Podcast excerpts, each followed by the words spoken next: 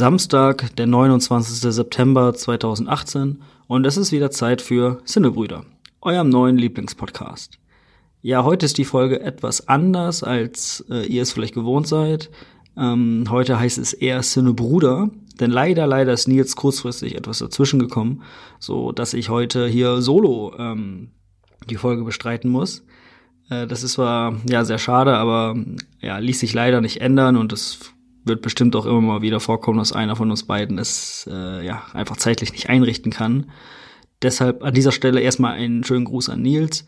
Und äh, wenn einer von euch da draußen äh, ja mal Bock hat, äh, mit uns hier zusammen mal eine Sendung zu machen und äh, ja über Filme zu sinnieren, über einen Film zu quatschen, den ihr ganz toll findet oder den ihr vielleicht kacke findet, könnt ihr euch gerne gerne äh, bei uns melden. Ihr seid alle herzlich eingeladen. Äh, wir freuen uns immer sehr wenn da Interesse besteht.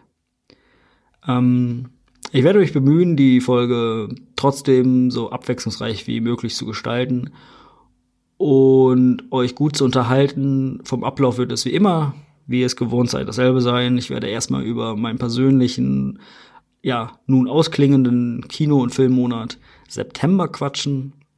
Ähm, dann hatten wir uns vorgenommen, dass wir mal über drei Filme reden, die wir ähm, ja, ähm, die wir auf unterschiedliche Art und Weise interessant fanden in diesem Monat und sie haben eins gemeinsam, sie sind alle kommen alle aus Deutschland und deshalb wollten wir ja die Folge unter das Thema deutscher Film setzen. Und zum Abschluss gibt es wie immer einen Ausblick auf den kommenden Kinomonat Oktober. Aber ich habe es geschafft, nicht ganz alleine zu sein heute. Ich habe mir eine äh, Assistentin besorgt. Und ähm, die wird mich heute hier ein bisschen unterstützen und die Assistentin kann gerne schon mal den ersten äh, Film vorstellen. Ähm, Alexa. Alexa, erzähl mir etwas über den Film Predator Upgrade. Predator Upgrade ist ein Actionfilm von 2018 mit den Schauspielern Boyd Holbrook, Trev Rhodes und Jacob Tremblay. Die Laufzeit ist eine Stunde und 47 Minuten, die IMDb-Bewertung ist 6 von 10 und die Altersfreigabe ist 16. Ja, ich habe mir Predator Upgrade äh, reingezogen. Äh, der neue Film von Shane Black, äh, Fun Fact, der auch schon im äh, ja, Original Predator mitgespielt hat aus dem Jahr 1987. Und ähm, es gab ja nach 87 immer mal wieder äh, Predator-Filme und nun ist mal wieder ein neuer ähm, rausgekommen. Es geht in dem Film um den Scharfschützen äh, Quinn McKenna, der ähm, ja den Absturz eines Raumschiffes ähm, äh, miterlebt und äh, an Bord dieses Raumschiffes war ein Predator.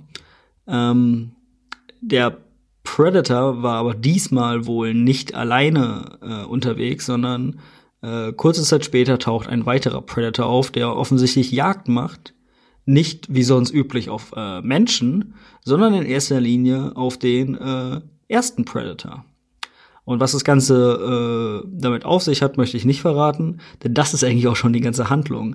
Äh, Quinn McKenna äh, und sein ja, äh, Team wider Willen äh, bestehend aus Ex-Soldaten und der Wissenschaftlerin, ähm, dessen Namen ich, äh, sie heißt Casey Brackett, gespielt von Olivia Mann, ähm, ja, versuchen, den etwas größeren, gefährlicheren Predator äh, zur Strecke zu bringen. Und ihr merkt schon, der Film scheint nicht eine ganz große Handlung zu haben. Und das ist auch einfach so. Also ähm, der Film möchte einfach nur, glaube ich, Action liefern. Ähm, und das tut er auch, zumindest in den ersten 20 Minuten. Da fängt der Film richtig gut an, der ist ja schön blutig.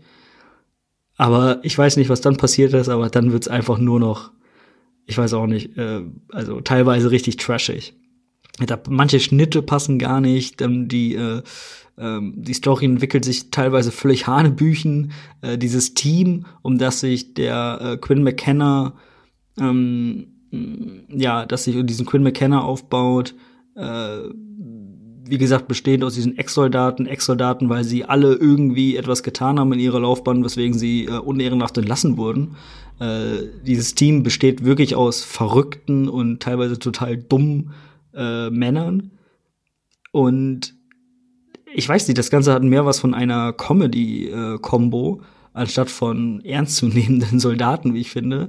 Und das hat zumindest bei mir dazu geführt, dass man den Predator an sich gar nicht mehr richtig so ernst nimmt und so bedrohlich findet, weil es teilweise ganz schön lange nur noch um diese komische Gruppe da geht von den Soldaten und Olivia Mann und äh, die äh, ja völlig hanebüchene äh, Dialoge haben und äh, Späßchen machen und Witzchen machen, so dass ich ähm, ja teilweise völlig vergessen habe, worum es eigentlich geht, dass da nämlich ein riesen Predator unterwegs ist. Ähm, ja, wie gesagt, fängt gut an, lässt dann äh, lässt dann ganz schön stark nach. Ähm, ich habe da einige Geschichten aus der Post-Production gelesen, äh, dass der mehrmals umgeschnitten wurde, dass da äh, Rollen rausgeschnitten wurden. Ähm, das merkt man im Film auch an. Äh, leider meiner Meinung nach völlig misslungen. Ähm, ich kann da wirklich keine Filmempfehlung rausgeben. Äh, hat mich wirklich enttäuscht. Obwohl ich vom Trailer vorsichtig gehypt wurde. Und ich mochte auch den Original Predator, das war irgendwie cool. Aber hier ist meiner Meinung nach so viel schiefgelaufen, ähm, dass ich äh, doch etwas enttäuscht bin. Ähm, wobei ich eigentlich Shane Black gut mag. Ähm, Alexa, welche Filme hat Shane Black gemacht? Da bin ich mir leider nicht sicher. Ja, dann helfe ich dir mal auf die Sprünge. Shane Black hat unter anderem Iron Man 3 und The Nice Guys gedreht. Ähm, und diese beiden Filme fand ich wirklich gut, muss ich sagen. Äh, naja gut, hier war es leider ein Griff in, ins Klo. Obwohl der ein paar gute Ansätze hat. Aber wie gesagt, Predator Upgrade, Leute, äh, läuft noch, äh, braucht ihr euch nicht reinzuziehen. Einen viel besseren Actionfilm habe ich gesehen. Der neue Film von Peter Burke und Mark Wahlberg, Mile 22. Ähm, der Film geht 95 Minuten lang und ist ab 16 freigegeben. Ähm, und vielleicht kurz was äh, zur Handlung. Es geht um den äh, Elite-Agenten James Silver, verkörpert von Mark Wahlberg. Der ist der Leiter der äh, US-amerikanischen Geheimorganisation Overwatch, die äh, von der US-Regierung immer dann hinzugezogen wird, wenn Diplomatie oder offizielle Militärintervention noch äh, nicht zum gewünschten Ergebnis führen. Und ähm, ja, es ist dann, der Film äh, spielt in einem fiktiven Land in Asien. Äh, ich weiß gerade den Namen nicht mehr, was war so ein richtig bescheuerter Name. Äh, ich finde das immer dumm, wenn, wenn das so fiktive Länder oder Städte sind. Ähm, und äh, in diesem Land äh, befinden sich äh, eine nicht geringe Menge an Cäsium. Cäsium ist so ein radioaktives Element, Stoffzeugs, was äh, auch als Massenvernichtungswaffe benutzt werden kann. Und äh, es meldet sich dann eines Tages ein, Sch und also diese Overwatch ähm, äh, Geheimorganisation bzw. die US-Regierung ist hinter diesem Cäsium her, weil sie es natürlich verhindern wollen, dass jemand da rankommt und ähm, einen Terroranschlag verübt. Und eines Tages taucht vor der amerikanischen Botschaft der Spion Lee Noor auf, ähm, gespielt von Iku Uwais oder U Uwais, ich weiß gar nicht, wie man den ausspricht. Ähm, der behauptet, er kenne den Aufenthaltsort von dem Cäsium, aber er möchte äh, erst dann den Aufenthaltsort äh, des Cäsiums verraten, wenn die US-Regierung ihn außer Landes schafft und Asyl in Amerika, ja, ähm, bewilligt. Und dann wird also James Silver mit seinem Team Overwatch ähm, ja, beauftragt, also den Spion ähm, außer Landes zu bringen und wie der Zufall so will oder wie der Name schon suggeriert, äh, der Weg von der Botschaft bis zum Flughafen, wo ein Flugzeug schon bereitsteht, ist 22 Meilen lang. Und natürlich auf diesen 22 Meilen äh, stehen sie nicht einfach nur im Stau. Nein, sie werden natürlich von dieser ähm, Regierung dieses ähm, asiatischen Landes attackiert, denn die möchte aus welchen Gründen noch immer unter allen Umständen verhindern, dass dieser Spion äh, außer Landes gebracht wird. Ähm, auch hier Story auf den ersten Blick sehr leicht. Aber fangen wir vielleicht mal äh, mit der Action an, die ist hervorragend. Der hat richtig Bums und es wird nicht einfach nur geballert. Ähm, da sind auch zwei, drei richtig geile so Karate Kung Fu äh, dabei, äh, die richtig Bock machen. Ähm, äh, kurz gesagt, der Film hat mich total überrascht. Ich kann da eine richtig, also wirklich eine, eine ähm, Fehlempfehlung rausgeben. Der läuft auch noch. Äh, nutzt die Chance und guckt euch den auch im Kino an. Der ist teilweise ein bisschen hektisch geschnitten, finde ich. Auch, ähm, auch am Anfang, wenn eigentlich nur ein bisschen gelabert wird, sind da, ist er richtig hektisch. Also, dass ich ein bisschen Kopfschmerzen bekommen habe beim Sehen. Und in einer Kung-Fu-Kampfszene ist der Schnitt meiner Meinung nach auch ein bisschen, naja, ein bisschen zu hektisch gewählt, sodass das ein, das ein bisschen kaputt macht. Aber ähm, äh, nichtsdestotrotz ähm, hat mich der Film wirklich überrascht, weil ich bin nicht so der große Fan von Mark Wahlberg. Ich glaube, ich bin mir ziemlich sicher, dass der Typ verrückt ist. Ähm, also, und nicht im positiven Sinne, sondern ich, ich glaube, der ist einfach wirklich verrückt. Ähm, aber der hat tatsächlich sogar eine gewisse Tiefe und einen Twist, den man nicht hat kommen sehen. Ähm, es wurde bereits vor Kinostart eine Fortsetzung gedreht von Mile 22, was oder oder also schon in Auftrag gegeben. Ähm, was ich ein bisschen doof finde, obwohl ich den Film wirklich mag, finde ich, sollte er besser für sich alleine stehen, weil ich glaube, dass ja dass das Ende vielleicht dann von Mile 22 mit der Fortsetzung vielleicht kaputt gemacht wird, keine Ahnung. Ähm, kurze Anekdote vielleicht noch zu dem Film. Mark Wahlberg hat in einem Interview gesagt, das ist die Rolle, also die Rolle des James Silver ist die Rolle, für die er später, wenn Leute auf seine Karriere zurückblicken, für die Rolle soll er in Erinnerung bleiben. Ähm, ja, könnt ihr euch ja mal angucken und äh, euch selber äh, eine Meinung darüber bilden. Äh, ich fand die Aussage etwas, etwas komisch. Aber äh, Peter Burke hat hier mal wieder gezeigt, dass er durchaus, durchaus gute Action äh, inszenieren kann. Äh, ich habe mir danach auch noch mal Boston angeguckt, der ja auch mit Mark Wahlberg und Peter Burke ist, also von Peter Burke. Mm. Und Deepwater Horizon war ja auch nicht so schlecht, also das kann der wohl. Wie gesagt, wenn ihr die Wahl habt zwischen Predator Upgrade und Mile 22, wisst ihr jetzt, für was ihr euch entscheiden wollt.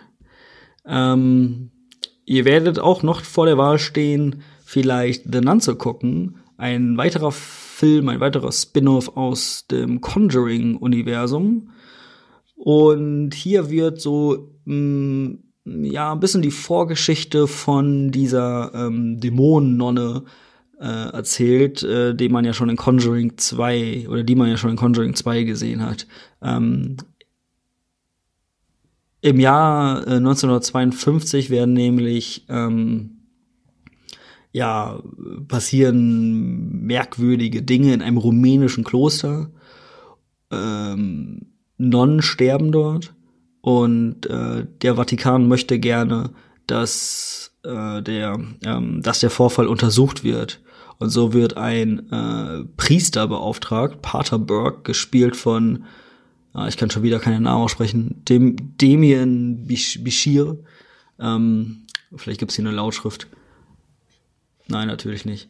Aber egal, auf jeden Fall. Ähm, er hat für, der, der ist unter anderem bekannt für äh, A Better Life. Ähm, dafür hat er 2012 eine Oscar-Nominierung bekommen.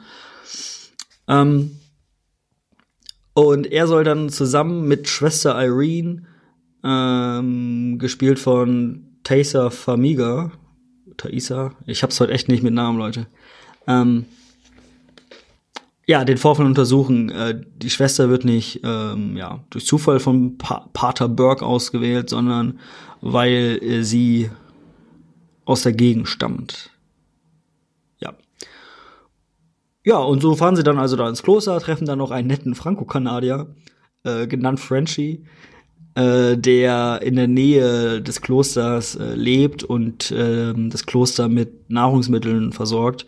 Und alle drei machen sich also auf den Weg zum Kloster und versuchen halt die Vorkommnisse rund um den Tod der Nonnen äh, zu untersuchen.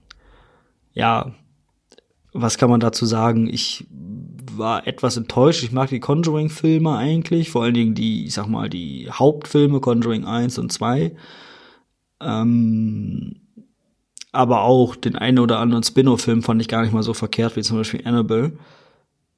Aber hier muss ich sagen, war ich etwas enttäuscht, weil der Anfang ist ganz cool, da wird man so ein bisschen auch in die Stimmung gebracht, ne? Das Kloster sieht eigentlich ganz geil aus, in, so in diesem rumänischen, in den rumänischen Karpaten. Ähm, die Stimmung passt dann auf jeden Fall, aber dann ist, kommt halt der Hauptteil, und dann ist es wirklich nur noch ein Abarbeiten von Jumpscares. Und du weißt immer schon, was gleich passiert, weil auch, weil es ungefähr drei Einstellungen in diesem Film gibt, äh, die immer nach und nach wieder wiederholt werden. Ähm, also da muss ich sagen, äh, ja, das, äh, das war nichts. Also James Wan, der äh, das Drehbuch mitgeschrieben hat und äh, die Produktion übernommen hat, ähm, Regie Corin Hardy.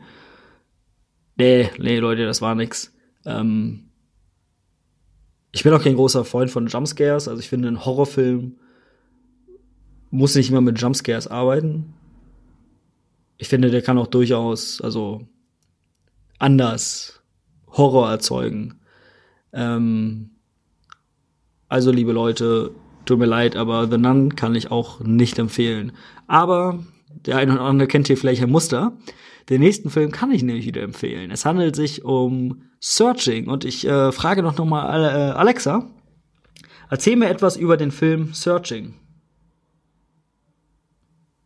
Searching ist ein Drama von 2018 mit den Schauspielern Yoon Cho, Deborah Messing und Joseph Lee. Die Laufzeit ist eine Stunde und 42 Minuten, die IMDb-Bewertung ist 7,9 von 10 und die Altersfreigabe ist 12. Ja, ihr habt vielleicht auch schon vielleicht eine IMDb-Bewertung ähm, gemerkt. 7,9 ist ein starkes Ergebnis und das hat der Film auch durchaus verdient. Aber vielleicht erstmal kurz zur Handlung. Ähm, ja, John Cho ähm, seine Rolle heißt David Kim. Äh, ja, er ist Witwer und ist ja Vater einer ähm, Tochter, die äh, zur Highschool geht und ähm, eines Tages kommt sie halt nicht wieder nach Hause, obwohl sie äh, den Abend davor noch gefacetimed haben. Und ja, sie kommt nicht wieder nach Hause und als sie am nächsten Tag immer noch nicht äh, wieder da war und immer noch verschwunden ist, schaltet er die Polizei ein. Und so beginnt die Suche nach äh, Margot. Und das Interessante an diesem Film ist, das wird der eine oder andere natürlich auch schon im Trailer gesehen haben, es ist ein sogenannter Desktop-Film. Das heißt, man sieht die ganze Zeit nur einen Desktop, beziehungsweise man sieht quasi, man, als Zuschauer ist man die Webkamera. Man blickt also aus dem Blickwinkel einer Webkamera auf, die ganze Zeit auf John Cho und ähm, andere Charaktere, die sich an der Suche von Margot äh, beteiligen. Denn äh, David Kim sucht hauptsächlich in sozialen Netzwerken äh, nach seiner Tochter und versucht, äh, Freunde, Bekannte zu kontaktieren. Ich muss sagen, äh, anfangs hat mich der Trailer gar nicht abgeholt. Da sah es ziemlich öde aus, weil es gab schon den einen oder anderen Desktop-Film, die alle eigentlich blöd waren. Ähm, habe ich mir dann aber trotzdem angeguckt und ich bin echt positiv überrascht, weil der Film äh, ja macht eigentlich alles richtig, fast alles. Ähm, der führt die Charaktere gut ein, man man also man schafft es halt sich wirklich also eine vorsichtige Bindung zu vor allen Dingen zu Margot aufzubauen ähm, ja, der, der, ist, der wird richtig spannend. Der hat einige Twists drin, die man nicht äh, erwartet hat, wie ich finde. Ähm, manche Sachen, also äh, David Kim stoßt dann immer wieder auf Hinweise oder Sachen, wo man dann denkt, Digga, jetzt, was soll das jetzt hier? Du, du hast doch die Lösung vor Augen, so, ne? Und er, er braucht einfach noch mal 20 Minuten, um das alles irgendwie zu verbinden. Ähm, dann wird irgendwann viel auch mit, mit äh, Nachrichten gearbeitet, also dann schalten sich natürlich auch die Medien ein. Äh, da muss ich sagen, naja, so eine Berichterstattung würde ich gerne mal bei uns im Fernsehen sehen. Ja, das wirkt ein bisschen unlogisch. Teilweise wirkte das auch etwas zu gewollt, weiter in dieser, in dieser Desktop-Darstellung zu bleiben. Ähm, ja, aber trotzdem richtig spannender Thriller. Äh, hat richtig Bock gemacht, den zu gucken. Den kann ich auf jeden Fall empfehlen. Ähm, und was er vor allen Dingen richtig macht, ist, dass er auch richtig zeigt, wie Leute ihre Laptops oder ihre Handys äh, benutzen. Also genauso benutzt jeder von uns jeden Tag sein, seine äh, mobilen Endgeräte. Deshalb ähm, von mir eine klare Empfehlung und äh, ja, der Regisseur Anish Chaganti, äh, ein äh, Inder oder halb Inder, halb Amerikaner oder so ähnlich. Ähm, äh, Regiedebüt, das ist auch erst 27. Ähm, das nenne ich mal ein starkes Debüt. Äh, hat er ganz gut gemacht, ja. Ja, das war nämlich auch schon mein äh, persönlicher äh, Kinomonat September. Und bevor wir zum Hauptteil kommen, möchte ich eine kurze Geschichte erzählen, denn die führt nämlich äh, zu unserem Hauptteil. Ich habe ne, ich komme gerade frisch aus dem Kino. Ähm, ich habe zum Geburtstag einen Kinogutschein von meinen Mitbewohnern bekommen und dachte mir, gut, was läuft heute so? Ah, Ballon läuft, den wollten wir uns ja eh nochmal angucken und dementsprechend. Das heißt, schaue ich mir den nochmal schnell an. Bin also äh, hier zum Sinister gegangen, äh, wollte den äh, Gutschein einlösen. Dann ging das aber irgendwie nicht, ne? Also irgendwie, ja, konnte das Gerät das nicht lesen. Dann kam der Theaterleiter an und sagte so, ja, tut mir leid, das ist hier was mit unserem Gerät und so. Ähm, und dann habe ich halt eine Freikarte bekommen. Dann sagt der, fragt der Kassierer so, ja, was soll ich mit den restlichen 1,50 Euro machen, die dann auf dem Gutschein noch ist? Und dann sagte der Theaterleiter, ja, dann kriegt er noch ein großes Popcorn dazu. War, fand ich schon mal sehr nett. Und dann ist der Theaterleiter wieder hochgegangen. Ähm, ich wollte jetzt nicht unbedingt Popcorn, bin A, nicht so ein großer Popcorn-Fan und zweitens, ja, weiß nicht, also brauchte ich jetzt nicht unbedingt. Ähm, dann bin ich halt hochgegangen und der Theaterleiter hat dann auch hier die, die Tickets äh, gescannt und ich meine, er wusste ja, wie ich aussehe, hat aber gar nichts mehr von dem Popcorn auch gesagt und ich habe dann auch nicht mehr nachgefragt, weil so wichtig war mir das dann auch nicht. Bin also in den Saal gegangen, habe mich hingesetzt. Zwei Minuten später kam der Leiter an äh, und hat mir persönlich eine große Schüssel Popcorn gebracht. Das nenne ich mal Service. Das war richtig nett.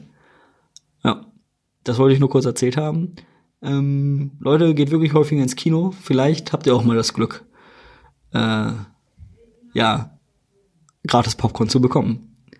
Ähm, ja, aber wenn ich schon von Ballon erzählt habe, dann ähm, ja, fangen wir doch einfach mal damit an. Alexa, erzähl mir etwas über den Film Ballon. Ballon ist ein Drama von 2018 mit den Schauspielern Friedrich Mücke, Carolina Schuch und Elische von Rittberg. Die Laufzeit ist zwei Stunden und null Minuten, die IMDb-Bewertung ist sieben von zehn und die Altersfreigabe ist zwölf. Ähm, genau. Und Alexa, wer hat den Film Ballon gemacht? Es ist selber ausgegangen. Alexa, wer hat den Film Ballon gemacht? Ich bin mir leider nicht sicher. Ja, das habe ich mir irgendwie anders vorgestellt. Ähm, Regie hat äh, Michael Buddy Herbig gemacht. Ähm, das ist ja insofern äh, interessant, weil er ja bislang, ja, zumindest der breiten Masse bekannt ist für Filme wie Shoot is 2 oder Traumschiff Surprise. Aber hier erzählt er die Geschichte der äh, Strelsigs und der Wetzels, äh, zwei Familien, die in der DDR leben, 1979, und sie wollen in den Westen fliehen. Dazu haben sie schon am Anfang des Films einen Ballon äh, gebaut, genäht und die, die Gondel gebaut. Ähm, doch eine Familie bleibt zurück, da sie es nochmal durchgerechnet haben und äh, ja, sie äh, ihnen ist das so unsicher, dass so viele, also die beiden Erwachsenen und die Kinder noch dazu, sie glauben, dass die Gondel nicht hält und so macht sich nur die Familie Strelzig auf den Weg in den Westen, doch es kommt, wie es kommen muss, der Ballon stürzt ab. Sie haben es knapp verpasst, ähm, aber sie starten ja einen weiteren Versuch, ähm, mit einem zweiten Ballon in den Westen zu fliehen. Und der Film erzählt also quasi die Geschichte von der Planung und der Umsetzung äh, diesen, von diesem zweiten Fluchtplan. Und was soll ich sagen? Ich komme gerade frisch aus dem Kino und ich bin begeistert wirklich richtig, richtig guter Film. Es könnte, könnte der zumindest deutsche Film des Jahres sein. Ähm,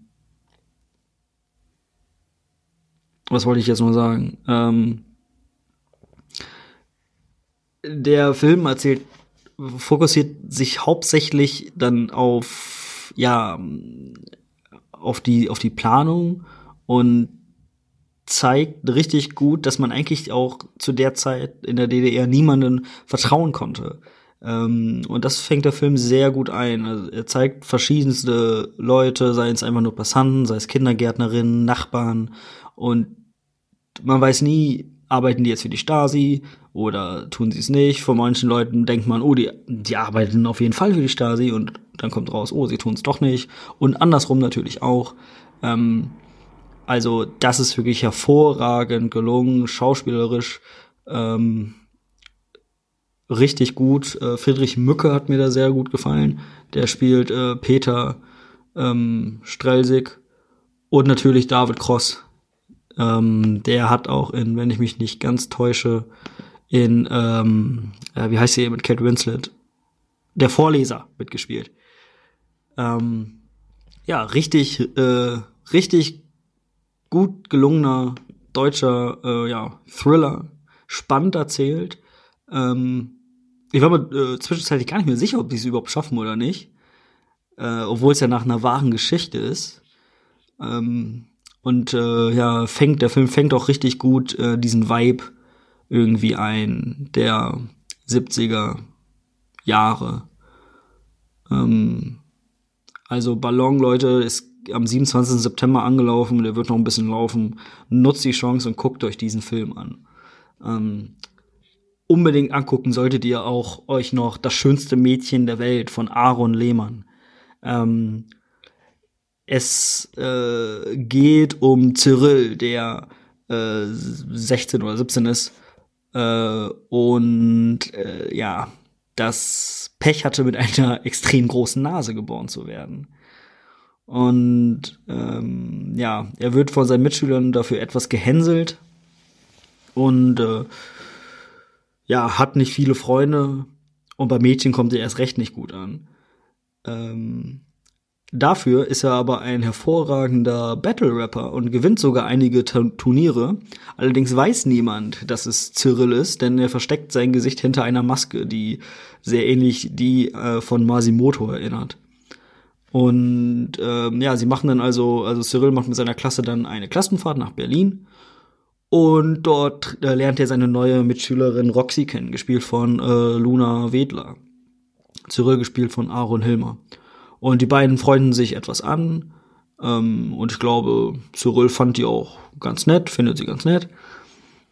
Cyril landet auf, äh, also kommt in ein Zimmer zusammen mit Damian, der ja, der auf jeden Fall besser aussieht als er, der immer Gitarre spielt, ist aber ein ruhiger Zeitgenosse.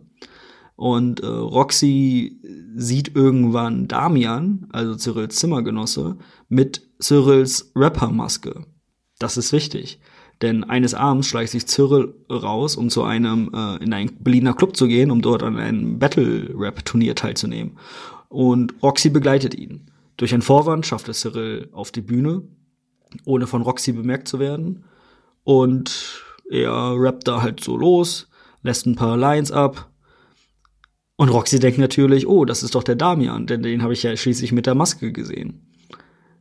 Und obwohl Damian so Damian ähm, so ein stiller Zeitgenosse ist, ähm, ja, verliebt sich Roxy in ihn, denn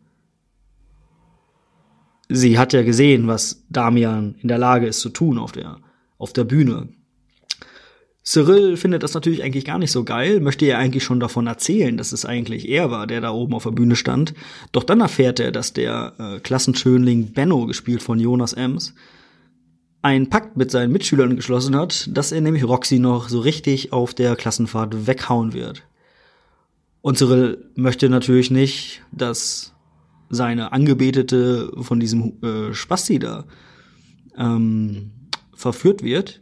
Und so denkt er sich, wenn ich die schon nicht haben kann, dann soll wenigstens nicht der Hurensohn Benno haben.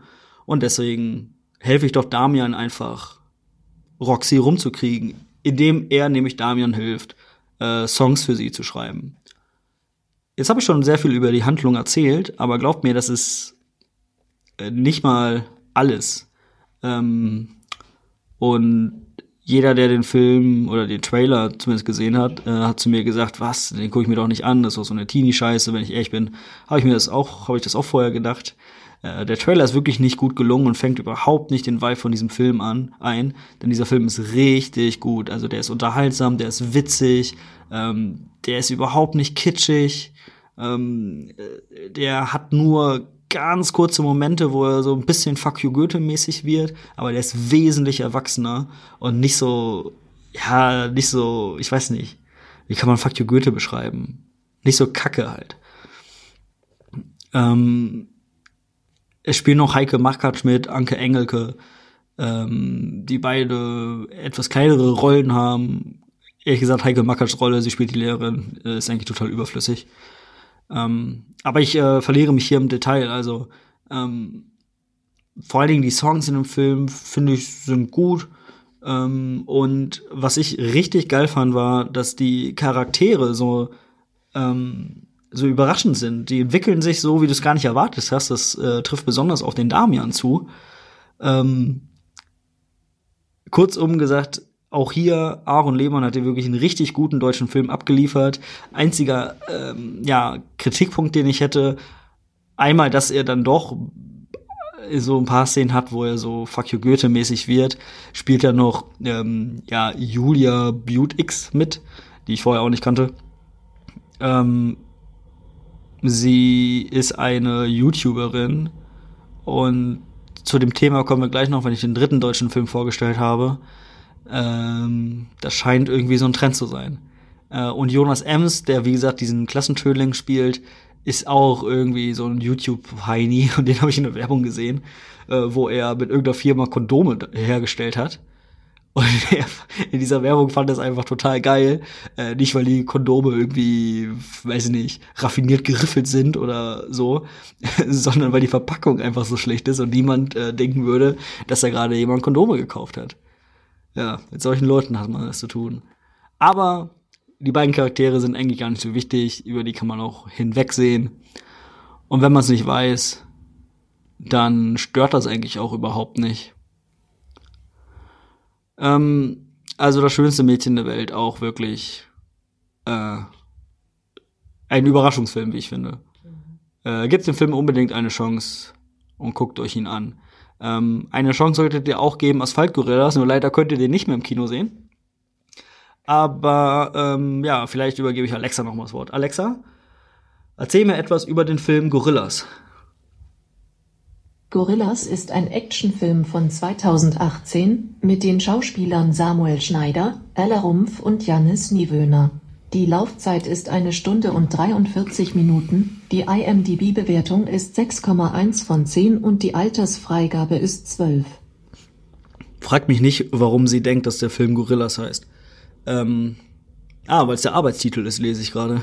Ah ja. Naja, Deadlift Book äh, hat hier eine Kurzgeschichte von Ferdinand von Schirach ähm, verfilmt. Es geht um Atris, der als Drogendealer für den äh, Gangsterboss El Qaita arbeitet. Ähm, gespielt von, wie kann es anders sein, wenn es ein deutscher Mafiosi mit arabischem Hintergrund ist? Gespielt von Kida Koda Ramadan. Und äh, ja, er trifft irgendwann auf seinen Kindheitsfreund äh, Frank, der, obwohl er einen glamourösen und luxuriösen Eindruck macht, El Qaita doch einen Riesenhaufen Geld schuldet. Und er möchte Atris davon überzeugen, ähm, mit ihm doch noch einen letzten Deal, großen Deal durchzuziehen. Denn dann kann Frank seine Schulden zurückzahlen und er wäre sozusagen ein freier Mann. In diesem Deal geht es um Falsch, Falschgeld. Frank möchte also einen Riesenbatzen Falschgeld von, von so, von so einer Mongolenbande aus Polen, glaube ich, nach Berlin schaffen ja, und damit dann quasi seine Schulden begleichen. Äh, nahezu zeitgleich lernt Atris aber auch Marie kennen, gespielt von Ella Rumpf. Ähm, ein, ja, eine junge Frau, die Atris den Kopf verdreht, aber auch für, ja, allerlei Probleme sorgt. Und viel mehr möchte ich gar nicht zu diesem Film sagen, sondern äh, möchte ich noch mehr auf den Cast eingehen, denn es spielen noch mit Capital Bra, Äh, die Sixten-Mädchen. Äh, äh, SSEO spielt mit. Äh, es spielt mit Stefanie Giesinger. Es spielt mit äh, Julia Engelmann und er spielt noch mit Georg Friedrich, der Österreicher. Ähm, und ich kann diesen Film gar nicht so richtig beschreiben. Es, also ich muss sagen, als ich da drin saß, habe ich was ganz anderes erwartet. Und dann fand ich den noch am Anfang richtig kacke. Weil ich habe einfach ein Gangsterfilm erwartet im Stile von vielleicht nur Gott kann mich richten. Aber ich habe da was völlig anderes bekommen. Und ich war mir total unsicher. Ich dachte, okay, ist das jetzt ist das jetzt ernst gemeint oder, oder läuft hier gerade was völlig schief? Was soll das jetzt hier? Ähm, und ja, ich brauchte etwas, um mich auf den Film einzulassen. Aber wenn man weiß, dass der Film halt, ja, äh, man kann den auch irgendwie nicht so richtig in ein Genre packen. Also er ist teilweise sehr ernst und geht in diese Gangster-Thriller-Geschichte, aber er ist größtenteils doch sehr satirisch, würde ich fast sagen, und komödiantisch. Ähm, besonders SSCO, der einen lokalen äh, Gangsterboss spielt, ähm, äh, ja, ist ein guter Beleg für, dass es doch eher satirisch gemeint ist. Ähm, und also SSCO macht das meiner Meinung nach richtig gut. Also den würde ich eigentlich gerne mehr äh, auch äh, im Kino sehen. Äh, der war wirklich so brüllend komisch. Das war richtig witzig. Aber auch äh, hier die von Sixten, das war wirklich gut. Ähm, das das war nicht schlecht. Also ja, das war nicht verkehrt, muss ich sagen. Ähm, ja, leider läuft er nicht mehr im Kino. Aber ähm, der wird ja auch auf Blu-ray rauskommen oder dann halt in verschiedenen Streaming-Diensten oder Verleihdiensten. Äh, nutzt die Chance und guckt euch den an. Der, also ich kann wirklich wie alle Filme, die ich heute oder die wir heute hier in dieser Folge besprechen, zumindest hier in dem Hauptteil empfehlen kann. Ähm, Asphaltgorillas, Ballon und das schönste Mädchen der Welt. Also alle drei deutsche Filme und alle drei, ja, wirklich zu empfehlen. Also man sieht, dass das deutsche Kino doch was kann und es geht halt mehr als Elias und Barek, Schweighöfer und Schweiger. Und da bin ich schon beim Thema. Es kam ja auch Klassentreffen raus. Und ich habe mir den Film nicht angeguckt aber das, was man gelesen und gehört hat, hat mir auch schon gereicht. Ähm, alle fünf Minuten wird da ein Hämorrhoidenwitz gemacht. Er ist frauenfeindlich, er ist homophob, er ist, er ist total verschnitten. Und ich kann auch Till Schweiger nicht ab. Er ist einfach ein Spasti. Und das Ding ist, die Leute rennen trotzdem weiter rein. Das schönste Mädchen der Welt. Ähm, Alexa, Wann startete Das schönste Mädchen der Welt? Der Film Das schönste Mädchen der Welt ist am 6. September 2018 erschienen. Ja, 6. September, das heißt, es sind jetzt ja drei Wochen, kommen es bald in die vierte Woche und hat 1,8 Millionen Euro eingespielt. Alexa, wann startete Klassentreffen 1.0? Ich bin mir leider nicht ah, sicher. Ich aber. Äh, das war letzte Woche. Und in einer Woche hat dieser Film schon 1,8 Millionen eingespielt.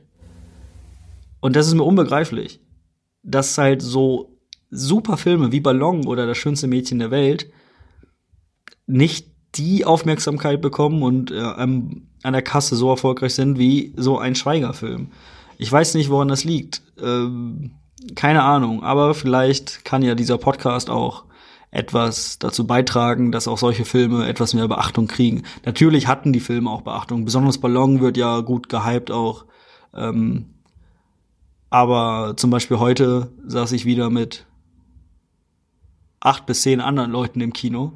Während ähm, vor mir war eine große Schlange, ich habe ein bisschen darauf geachtet, wo die Leute reingegangen sind. Äh, tatsächlich Klassentreffen. Und äh, die unglaublichen zwei, okay, kann ich verstehen, aber die unglaublichen zwei äh, doch deutlich beliebter waren. Ja, liebe Leute, guckt euch auf jeden Fall mindestens einen von diesen drei Filmen an. Am besten alle drei. Ähm, ich finde, oder ja, Nils findet das auch, das weiß ich, weil wir schon vorher darüber geredet haben. Der Monat war wirklich, wirklich gut. für das deutsche Kino. Starke Filme rausgekommen. Es tut sich also was äh, und vielleicht geht diese Entwicklung auch so weiter. Ähm, ich wollte ja noch mal ein bisschen was über diese Cars-Geschichte sprechen, denn ich habe das schon erwähnt, in Asphalt Gorillas spielt ja auch Stefanie Giesinger mit. Ähm, ich muss zugeben, die war mir vorher auch unbekannt. Ich habe die gegoogelt und die ist also, ja, die hat mal bei Germany's Next Top Model mitgemacht und ist jetzt so ein Instagram-Model. Ich weiß nicht, ob die auch YouTube macht. Ähm, ja, die spielt Oksana, das ist die Freundin von dem Frank. Und sie ist die Tochter eines, ja, russischen Milliardärs, Oligarchen. Und sie spricht die ganze Zeit mit so einem, ja, Fake-Russen-Akzent. Und das klingt einfach so schrecklich und so scheiße und die nervt einfach nur. Und die kann auch nicht schauspielern. Weißt du, ich bin der Letzte, der Letzte, der was über Schauspieler sagt, ne? Also wirklich. Aber selbst ich habe gesehen, dass das scheiße ist. Das soll die mal besser sein lassen. Und das Ding ist, so gut wie die Filme, die hier jetzt rausgekommen sind, auch sind, ich weiß nicht, sind die, sind die darauf irgendwie angewiesen, solche Leute in solche Rollen zu stecken, damit die eine gewisse Reichweite erhalten? Keine Ahnung, ich vermute es aber. Zum Beispiel bei der schönste Mädchen der Welt, dieser Julia, äh, hat auf jeden Fall auf ihrem Kanal mit einer Million Abonnenten oder so da auch gut Werbung für gemacht. Ähm, Jetzt könnte man natürlich argumentieren, gut, dafür sind aber auch hier Sixen und SSEO und Capital Bra in dem anderen Film äh, Asphalt Gorillas dabei. Das kann ja sein, aber ich habe nicht gesehen, dass die irgendwie da ihre Reichweite genutzt haben, um diesen Film zu promoten. Und abgesehen davon sind die ja auch aus einem gewissen Grund in diesem Film dabei. Die, die, die erfüllen ja einen Zweck und Stefanie Giesinger erfüllt einfach keinen Zweck. Genauso wie Julia Butte X die Gott sei Dank nicht so eine große Rolle hat. In das schönste Mädchen der Welt. Aber Stefanie Giesinger hat leider viel Screentime in Asphalt Gorillas. Ja, das äh, ist mir negativ aufgefallen, obwohl Stefanie Giesinger gar nicht mal so schlecht aussieht. Aber Schauspielern könnte sie ruhig lassen. Punkt. Ja, damit ähm, können wir, glaube ich, auch schon die ähm, ja, den Hauptteil beenden. Das sind ja schon über 40 Minuten, die ich hier rede.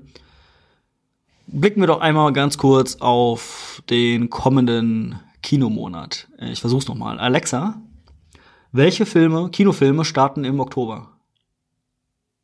Es gibt einige Filmvorführungen in der Nähe von Osnabrück. Die Unglaublichen zwei, Klassentreffen, Das Haus der geheimnisvollen Uhren, Patterson und Findus, Findus zieht um, das schönste Mädchen der Welt und Book Club, das Beste kommt noch. Möchtest du mehr Filme hören? Nein. Okay. Ja, irgendwie habe ich mir das anders vorgestellt. Ähm, es kommen auf jeden Fall Filme, ähm, die ich teilweise ja schon länger erwarte. Am 3 dritten oder vierten Zehnten startet, ich glaube am dritten Zehnten startet Werk ohne Autor, wieder ein ähm, deutscher Film, der hoffentlich geil wird. Ähm, die Regie lässt zumindest darauf blicken. Florian von Donnersmarck, der ja auch das Leben der anderen gemacht hat und dafür ja einen Oscar bekommen hat, äh, ja, zeigt hier seinen zweiten Oscar. Ja, er ist ja noch nicht nominiert, aber er wurde eingereicht für bester fremdsprachiger Film. Ähm, Mal sehen, ob ja, er es wert ist, auch nominiert zu werden. Da mache ich mal ein kleines bisschen Werbung. Am 7.10. um 11.30 Uhr startet hier in Osnabrück im Cinema Arthouse eine Sondervorstellung von Werk ohne Autor. Und Florian von Donnersmark äh, wird persönlich den Film vorstellen. Das heißt, äh, ja, da habt ihr die Gelegenheit, mal einen waschechten Oscar-Preisträger äh, ja, zu, zu bestaunen und vielleicht habt ihr sogar die Chance, ihnen ein paar Fragen zu stellen. Ich werde auf jeden Fall da sein. Ähm, dann startet Venom am äh, 4.10. Äh, der äh, Film über den Spider-Man-Erzfeind, verkörpert von Tom Hardy. Der Trailer sah geil aus. Ich habe auf jeden Fall Bock. Dann kommt noch Halloween. Ähm, man kann es, glaube ich, nicht ganz Remake nennen. Es kam ja nach dem Original Halloween äh, ja fünf oder sechs weitere Halloween-Filme, die allesamt eigentlich nicht so geil waren. Ähm, die haben sie ja jetzt quasi aus dem Kanon gestrichen und mit dem Halloween, der jetzt am 31.10. 30.10. startet, setzen sie direkt nach dem Original Halloween an. Die, der Trailer sah okay aus, die Story finde ich ein bisschen bescheuert. Äh, Jamie Lee Curtis ist wieder dabei und spielt ihre Rolle aus dem Originalfilm. Aber natürlich, Jamie Curtis ist auch nicht mehr die Jüngste. Und so wird ihre Enkelin diesmal von Michael Myers bedroht oder zumindest mit bedroht. Äh, ich finde es ein bisschen dumm. Aber so ist das ja nur mal bei Remakes. Man muss halt immer die Fans bedienen. Ähm, ich werde es mir trotzdem reinziehen und ich habe auch schon von ein paar Leuten gehört, die auch wohl Bock drauf haben. Ähm, sichert euch dann am besten dafür Karten. Äh, Karten sichern solltet ihr euch auch auf jeden Fall für Bohemian Rhapsody, der glaube ich auch am selben Tag startet wie Halloween. Und da habe ich richtig Bock drauf. Der das Biopic über Queen und Freddie Mercury. Ähm, den solltet ihr auf keinen Fall verpassen. Ich glaube, der wird richtig gut. Ja, das war's aber auch, glaube ich, schon. Ich habe jetzt auch, denke ich, äh, lange genug geredet. Und ähm, ja, ich hoffe, es war nicht allzu langweilig heute mit mir alleine, aber ich hatte ja noch meine Assistentin dabei und vielleicht noch zum Abschluss Alexa. Alexa, was ist dein Lieblingsfilm? Ich liebe König der Löwen. Ja, das ist keine schlechte Wahl. Mit diesen Worten entlasse ich euch ins Wochenende, äh, geht ins Kino, guckt euch weiter Filme an, ähm, folgt uns bei Instagram, bla bla bla. Macht's gut. Tschüss.